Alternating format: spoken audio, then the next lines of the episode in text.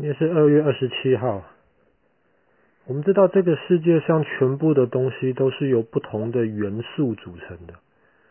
其中有一个元素在这个世界上，特别在我们生物的身体里面很多，这个元素就是碳。碳有很多种形态，比方说我们身体里面组成我们身体的小细胞，组成我们身体的每一部分，碳都是非常重要的一个元素。比方说，你用铅笔在写字，那个铅笔的笔芯中间也是碳。比方说，你爸爸可能结婚的时候送给妈妈一个钻石，钻石看起来透明的，跟铅笔笔芯一点都不像，可是钻石也是碳。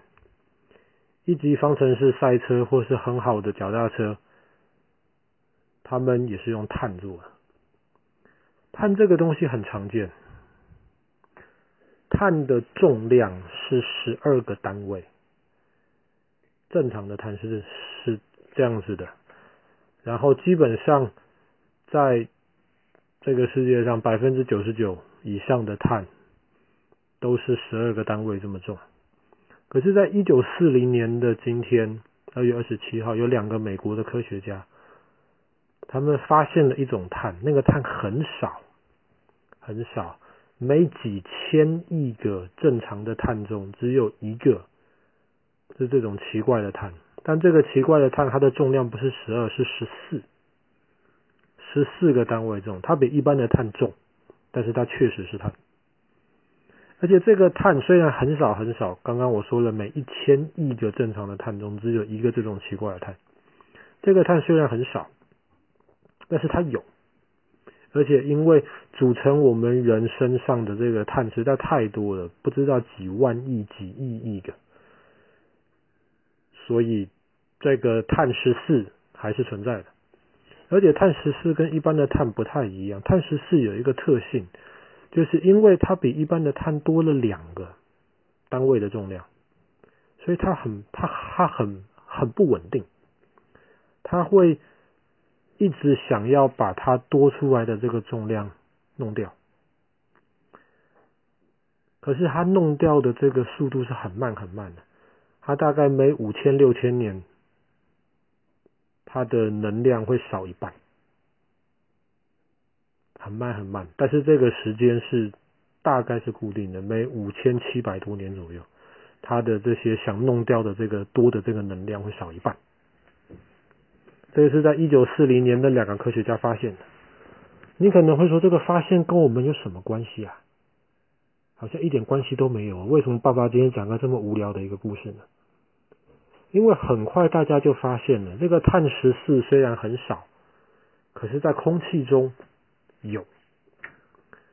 然后当我们人呼吸空气的时候，当然空气中比方说有一些二氧化碳嘛。我们也会把空气里面的碳吸到我们的身体里面去，这样子，这个这么稀有的这个碳十四也会呼吸到我们的身体里面去，或者说不是我们而已，任何的生物都要呼吸嘛，植物也要呼吸呀，它们呼吸的时候也会有机会把碳十四吸进去。可是当一棵树死掉以后，这棵树就不能呼吸了，这棵不能呼吸的树，它就没有办法再把新的。很少见的碳十四吸到它的细胞里面去了，所以它身体里面的碳十四在它死掉之后只会越来越少，不会越来越多。很快的科学家就发现了，我们可以用碳十四的多少来知道这个东西是离现在多久以前死掉的。比方说有一棵树，有一棵树。我们量到它的碳十四已经很少了，那我们知道碳十四的能量每大概五六千年会少一半，五六千年会是二分之一，那么一万多年之后会剩四分之一，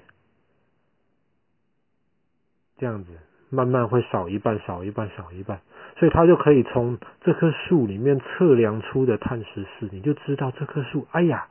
它可能是活在一万多年前的一棵树哦，听起来好像不是很有用。你想，这一棵树在以前生长多久跟我们有什么关系？诶，很多考古学家就觉得这个东西非常非常有用。我们举一个例子吧，在一九四零年发现碳十四可以拿来判断一个东西是多老的之前，比方说，很多人很多考古学家都在怀疑圣经。今天基督教读的圣经。你告诉我圣经是神讲的话，你告诉我圣经是这样子，好，我就算相信圣经是神讲的话好了，我怎么知道现在的圣经跟当时两千多年前神讲的话是一样的呢？这两千年当中又没有印表机，是人家抄的啊，很多人可能乱抄啊，抄错了啊，或者是故意把它改了，你怎么知道呢？这个问题不好回答，因为我们在一九四零年之前。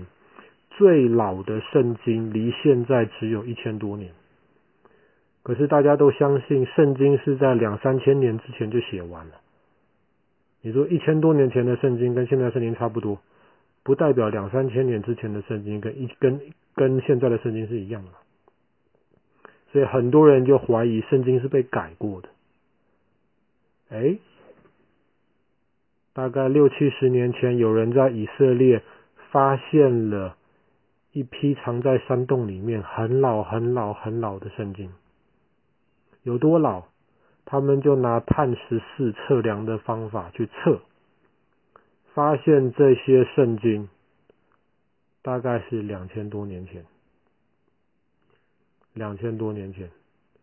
然后他们去研究这个圣经，发现这个圣经跟我们现在读的圣经基本上是一模一样，一下子就把圣经的历史提早了一千年了。之前只认为，之前只发现一千年前的圣经跟我们现在是一样的，几十年前发现了两千年前的圣经跟我们现在读的还是一样。的，所以现在已经很少人怀疑，不管你相不相信圣经，现在已经很少人怀疑圣经的话到底有没有被人家改过了，因为两千多年前翻出来都没有改过了，那么实在没有什么理由去怀疑两两千两百年前的是被改过的。这个已经很难去怀疑了，所以这个用碳十四来测定的方法非常非常有用啊，因为他们知道那个挖出来的两千多年前的圣经，它是在植物呃，它是在动物的那个皮弄下来写的，那个时候还还没纸嘛，所以那个动物的皮里面就有碳十四，那个碳十四。在动物死掉之后就不会变多了，只会越来越少，他们就可以这样算出来。可是碳十四也有问题，也有不准的地方。为什么？通常它大概只能够探测到六万年前，比六万年更久，它就探不出来，因为太少了，找不到了。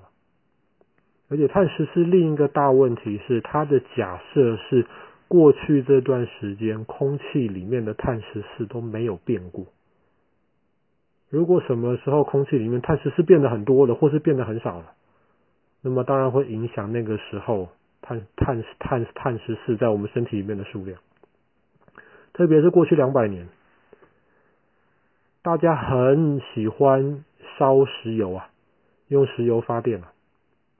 用煤来发电啊。这些煤、这些石油都是埋在地底下，不知道几十亿年的，里呃里面已经没有碳十四。所以这些石油烧出的很多二氧化碳都没有碳十四，就会让我们空气中的碳十四变少很多。哎，第二次世界大战的时候，美国在日本丢了两颗原子弹，所以在那一段时间就发现日本的碳十四的那个量忽然多很多。这些都告诉我们，碳十四并不一定。这么准，虽然它已经很准了，目前人类没有发现更准的东西，但是它还是有时候会受到一些其他的事情来影响、来破坏掉。好了，我们今天故事就讲到这里。一九四零年的今天，两个科学家发现碳十四，而且可以拿来鉴定一些以前的东西到底有多老。